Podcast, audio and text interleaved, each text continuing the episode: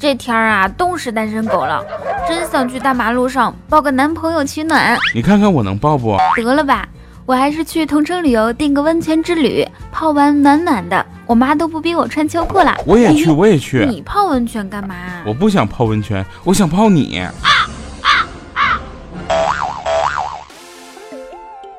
要么读书，要么旅行。这里是带你认知世界的同城旅游冠名播出的糗事播报。我是你们的好朋友哈利波特大家期。点击节目泡泡条领取同城旅游二百元红包，用最优惠的价格去你最想去的地方。最近啊，天气越来越冷了，每天下班回到家，我就早早的钻进被窝里，把自己裹得严严实实的。感觉整个冬天最对不住的呀，就是伸出被窝玩手机的那只手了。一想到礼拜天还得更新节目啊，我三十六 D 的胸口就一阵绞痛。哎，你们发现没有啊？周日根本就没有二十四个小时，从下午两点你午睡起床开始，周日啊就已经不存在了。虽然从表面上来看啊，依然是周日。但实际上啊，已经被周一操控了。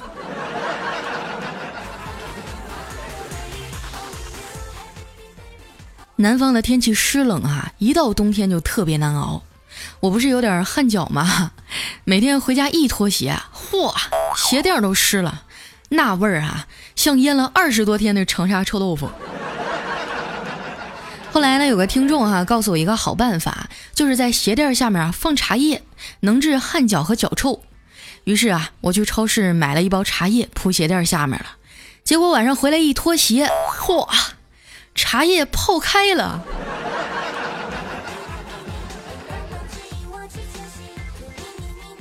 这种天气啊，最爽的就是去泡温泉了。前几天呢，调调在同城旅游上还订了几张票，请我们去苏州泡温泉。哎，我就不提是哪家了哈，不能免费给他们做广告。泡够了，我们就在岸边上打牌，不管谁输了都要做十个俯卧撑。这时候啊，就能看出来个体差别了。那小黑刷刷的做了四五十个呀，都没事儿。调调第二轮就不行了，做了七八个，说啥也起不来了。他媳妇儿啊就觉得没面子啊，就在旁边喊。你倒是加把劲儿啊！你平时啪啪啪的时候，你不是挺厉害的吗？结果调调说：“废话，那能一样吗？你啪啪啪的时候，不是有根棍儿支着吗？”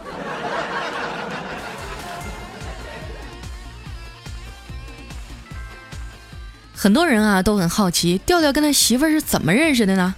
这就得从上大学的时候说起了哈。那时候呢，调调还是个又矮又矬的死胖子。暗恋他们西花两年了都不敢表白，快毕业的时候呢，那西花啊突然给他打电话找他借钱啊还学费贷款，那调调想都没想啊忽悠他爸妈拿了八千多块钱借给他，结果四年多过去了，这西花不但没还那八千块钱，现在呀调调每个月的工资还都得交给他。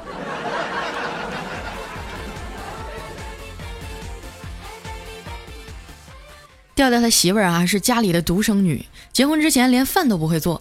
俩人在一起以后啊，他媳妇儿决定学做饭。有一回呢，调调下班回家呀，看见他在厨房里忙活，就问媳妇儿啊：“今儿咱俩吃啥呀？”他媳妇儿说：“我呀做了你最爱吃的猪肉炖粉条。”啊，还有别的选择吗？你都已经连着做了一个礼拜了。他的媳妇儿说：“有啊，你可以选择吃。”或者不吃。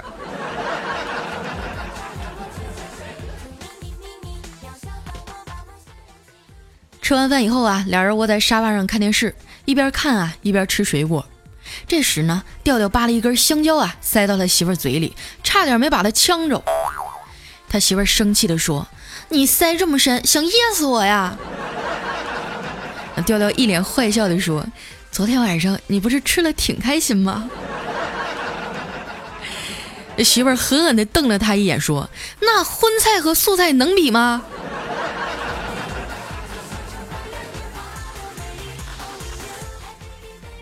眨眼啊，两人结婚一年多了，爹妈天天念叨要抱孙子，调调的压力也很大呀。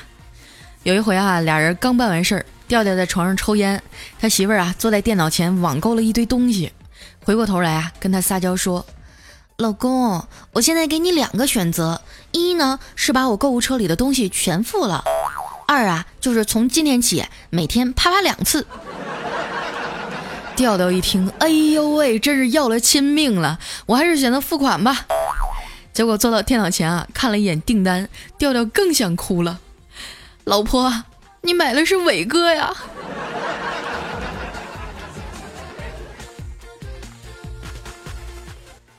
都说女人三十如狼似虎啊，调调也有点吃不消了。有一次，他愁眉苦脸的跟我说啊，梦见自己搞外遇，被他老婆发现了。我就只能安慰他说：“没事儿，梦和现实都是相反的。”呃，那现实应该是什么样啊？我想了想啊，说应该是你老婆搞外遇，你没发现吧？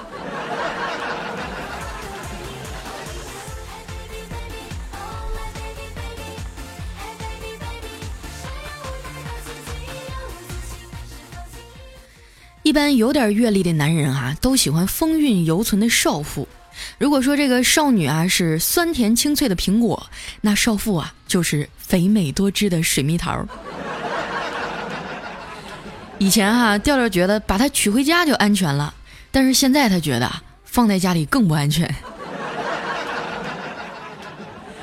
有一次啊，俩人出去逛街，风挺大的，他媳妇儿非要穿着裙子出门，刚走出去没几步啊，媳妇儿就拉着他往回走。调调问你干啥去啊？媳妇儿说：“风太大了，我回家换裤子。”调调满意的点点头啊，刚想夸他几句，就听他媳妇儿说：“这么大风，我得回去换条漂亮的内裤。”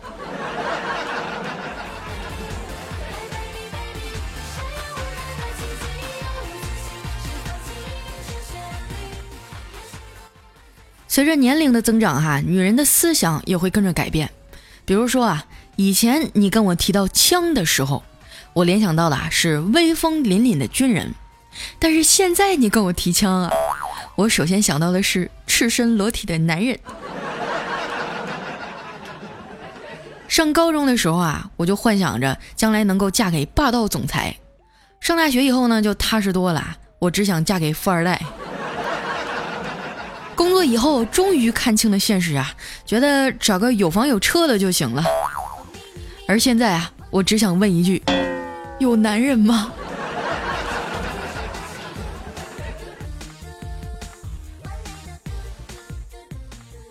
其实上大学的时候啊，我谈过一个男朋友，虽然长得一般啊，但是挺老实的。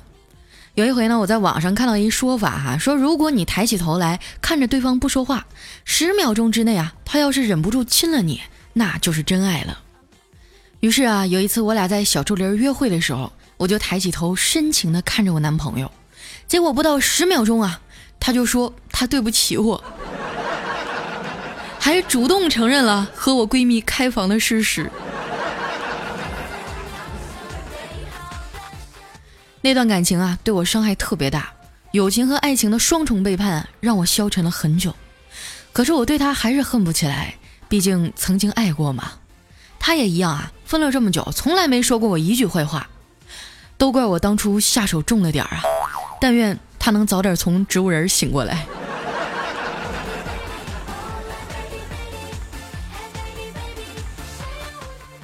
听众里哈，经常会有一些小姑娘啊向我倾诉情感问题，最常见的就是要不要和已经分手的男朋友和好呢？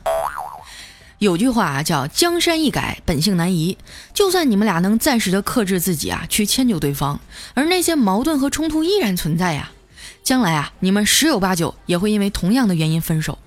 问我这个问题的时候呢，你应该先问问你自己：你是真的还爱他，还是付出了太多不甘心啊？有的时候呢，前任就像是一坨屎，你好不容易丢掉它，可是日久天长啊，它慢慢的风干在地上，渐渐的没有了屎的臭味儿，颜色还变得越来越像巧克力。于是呢，你忍不住又回头尝了一口，结果发现。还是那坨屎。哎，过去的就让它过去吧。如果某一天呢，你 QQ 空间的最近访客里啊，出现了那个让你久久无法释怀的名字，你也不要高兴的太早，因为他可能啊，左手正牵着新欢，右手啊指着你的照片说：“看，这个就是现在还放不下我的那傻逼。”委曲求全的爱情都没有好结果。一个人不回你的信息啊，你就不要再找借口骗自己啊，说了太忙了，拉个屎的功夫都能陪你聊几句。他就是不想搭理你。当然啊，你也可以这么想。他不回你消息啊，可能仅仅是因为要去拿手机的时候不小心滑倒了，然后脑袋撞在桌角上，流血太多，头晕目眩，站起来的时候啊，一不留神打翻了花瓶，玻璃碴子碎了一地，摔上去划破了脸，戳瞎了眼睛，撕破了嘴角，而且下巴粉碎性骨折。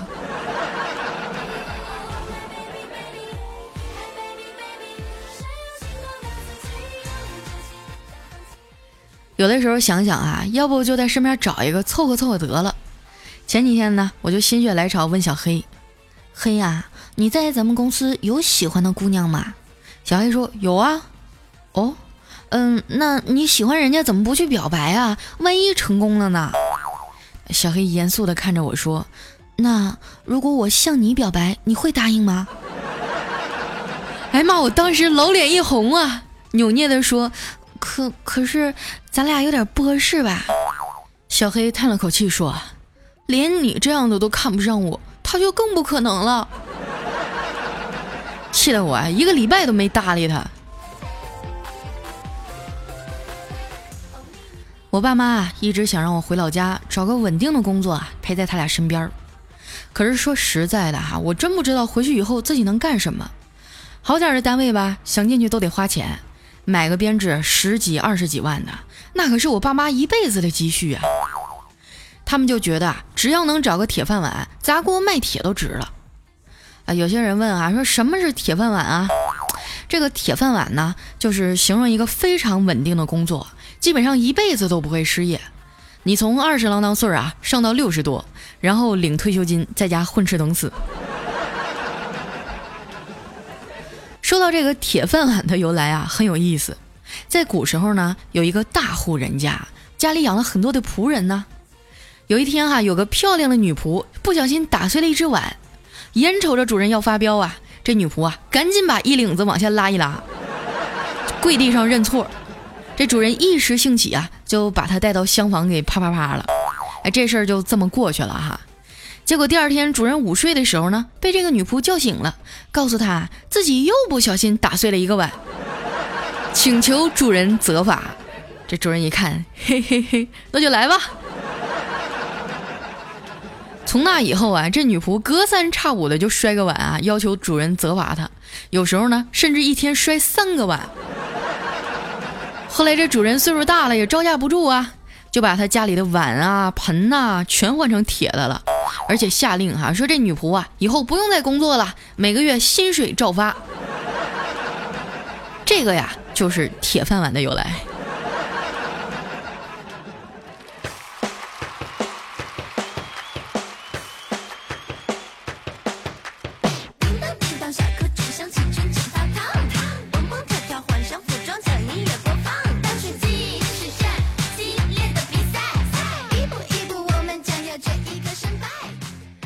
音乐，欢迎回来，这里是由同城旅游冠名播出的糗事播报，我是佳期。那在上一期节目当中哈，我们送出了十五个同城旅游的温暖抱枕。哎，我看到有些朋友凌晨三点多就开始抢饭碗了，啊呸，抢抢抢沙发。啊，但是非常可惜啊，有很多朋友都忽略了一个条件，就是一定要写上跟着同城去玩雪，加上你最想去的城市啊，这个答案才是标准的。那接下来时间哈，仔细听好了，我念出的这一份名单，啊，获奖的朋友是隋超 KP、Mr 伟 SK、张小波，还有 Angela US、雨 TT，这个追忆情景年华，啊，KEIRAY。无聊阿欧阿愣玩具特种兵资小博土豆喵呜安九猫我的小小肖，哎，你瞅你们这名字起的，我的天啊！那上面的十五位朋友啊，你们将会获得来自我们同城旅游提供的温暖抱枕一个。大家可以关注一下你们的私信啊，我会向你们索要自己的地址。嗯，但是一定要尽快给我啊！你要是半年以后给我的话，那这个抱枕就指不定在哪儿了。接下来时间啊，回顾一下我们上一期的留言啊，有一位叫爱养花的小挺哥，他说：“我喜欢去东京看雪，因为啥呢？因为东京热呀。”看雪不会感冒，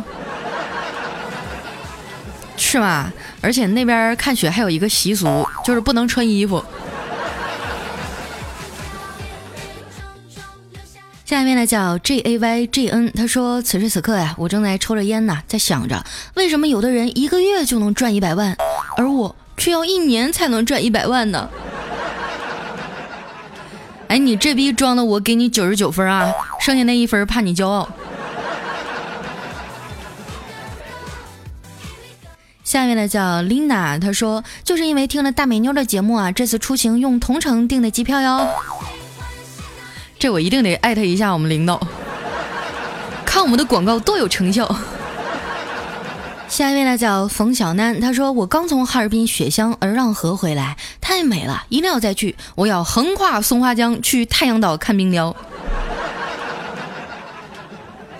哎呀，有的时候觉得自己也蛮幸福的啊！出生在北方，冬天的时候可以滑雪，可以看冰雕，不像你们还得花钱去看。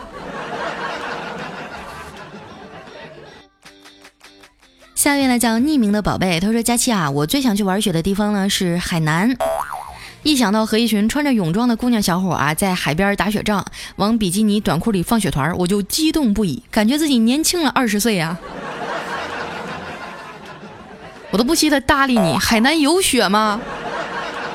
啊，你这是有多分裂啊？就像火烤冰淇淋似的，你可能吗？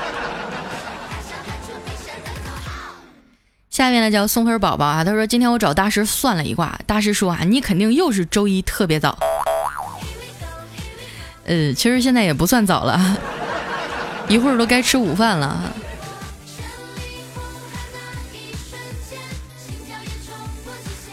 下面的叫安安，他说我想去哈尔滨好久了，一直也没去成。我经常啊想来一次说走就走的旅行，买张机票就去哈尔滨，去中央大街啊吃几根冰棍儿，吃没了我就买机票回家。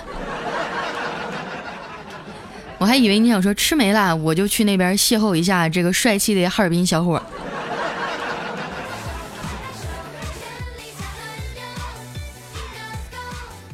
下面呢叫 Q 三 N 四，他说佳期哈，我第一次留言，听你的节目有一年了，原本很正常的我，这一年变得很污，变成了一个很逗逼的二货。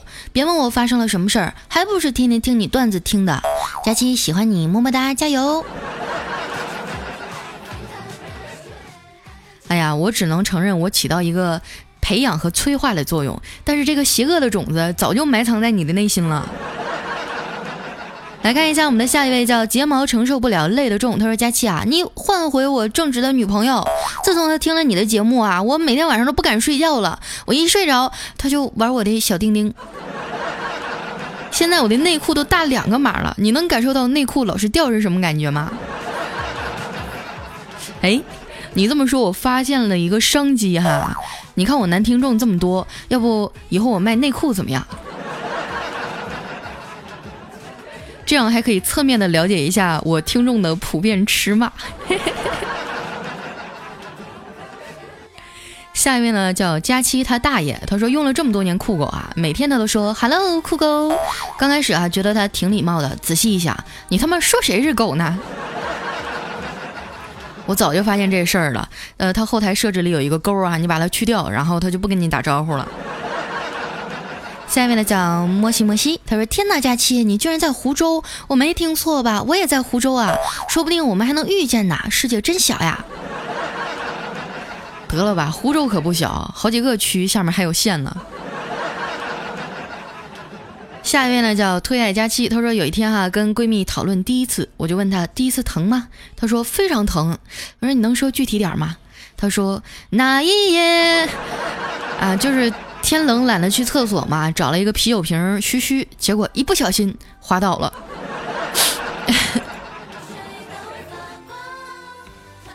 下面呢叫张清涵啊，他说当年啊被小芳的父母嫌弃，我毅然的选择了外出打工。经过自己不断的努力啊，我成了一家公司的主管，管着上百名员工。为了让他的父母后悔当年的决定，我开着八十万的奥迪来到了他家。一下车呀，后面就来了一辆法拉利。正疑惑的时候呢，小芳的父母打开了车窗。嘿呦，这不是当年那穷小子吗？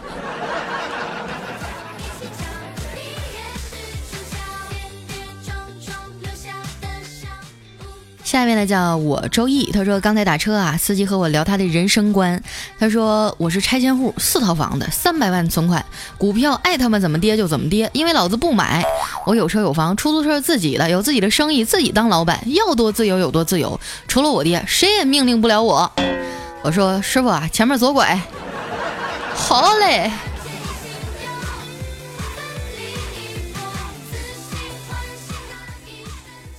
下一位呢叫回忆的沙漏，他说佳期啊，你就是假期，就像周末不上班很开心的那样，每次听到你的段子啊都很开心。哎呀，你们是开心了，可是我只有礼拜天上班，一周休六天，好苦恼啊。下一位呢叫在家吃早饭，他说佳期啊，我就是上次听你节目媳妇儿怀双胞胎的那个啊。后来我们店里的大龙摄影师喜欢你的声音，客人来了都不去拍照，让人家等着，非要把你听完，任凭人家宝宝在影棚里哭闹啊！看在我每次都点赞留言的份上啊，你看到一定要读我啊！一屋子人听你可欢乐了，大龙听到啊一定会很惊喜，很惊喜。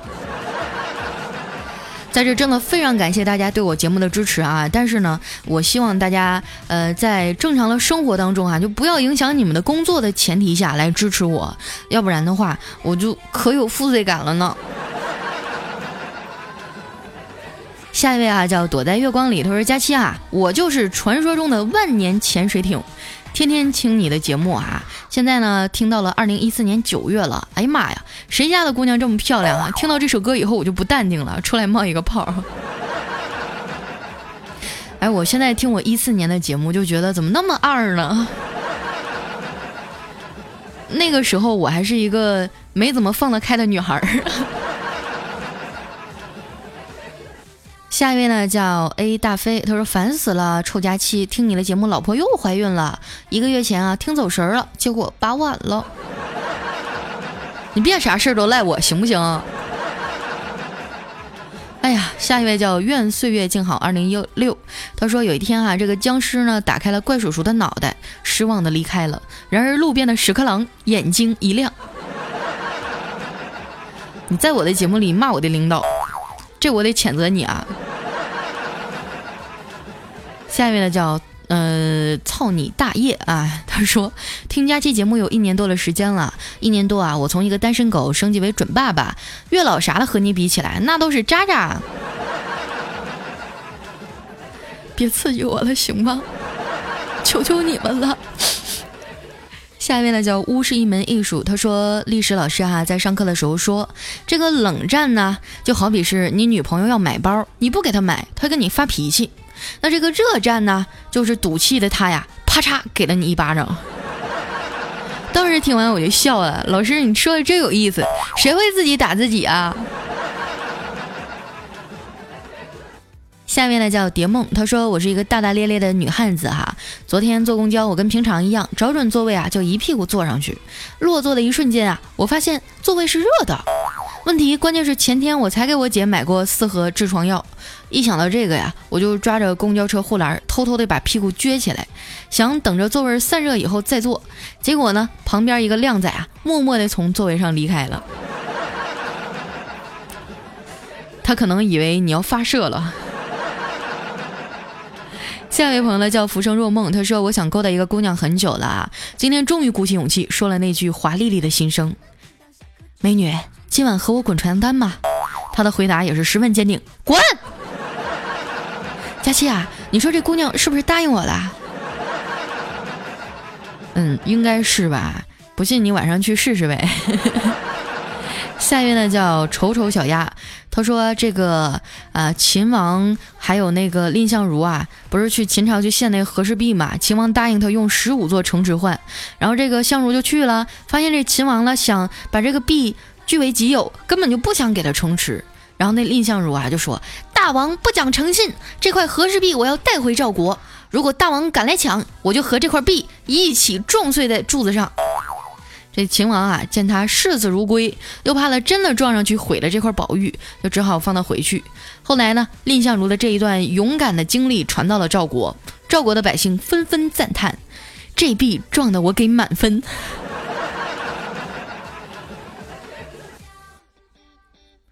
来看一下我们的下一位哈，叫盛世怎能如你所愿？他说这几天手头紧啊，没钱吃饭了，于是呢找一个女神请了吃饭，然后跟他表白，果然啊他拒绝我了，然后我一生气，转身就走了，留下了一脸茫然的他付了饭钱。哎，这是个好办法啊！我估计这个小黑、肖钦他们这样式儿的，这一年的饭都包了。下一位呢叫西门懒得吹雪，他说什么好兄弟好朋友我都看透了，呵呵，没意思，嘴巴上说的好听，天气那么冷，女朋友借我睡一下都不肯。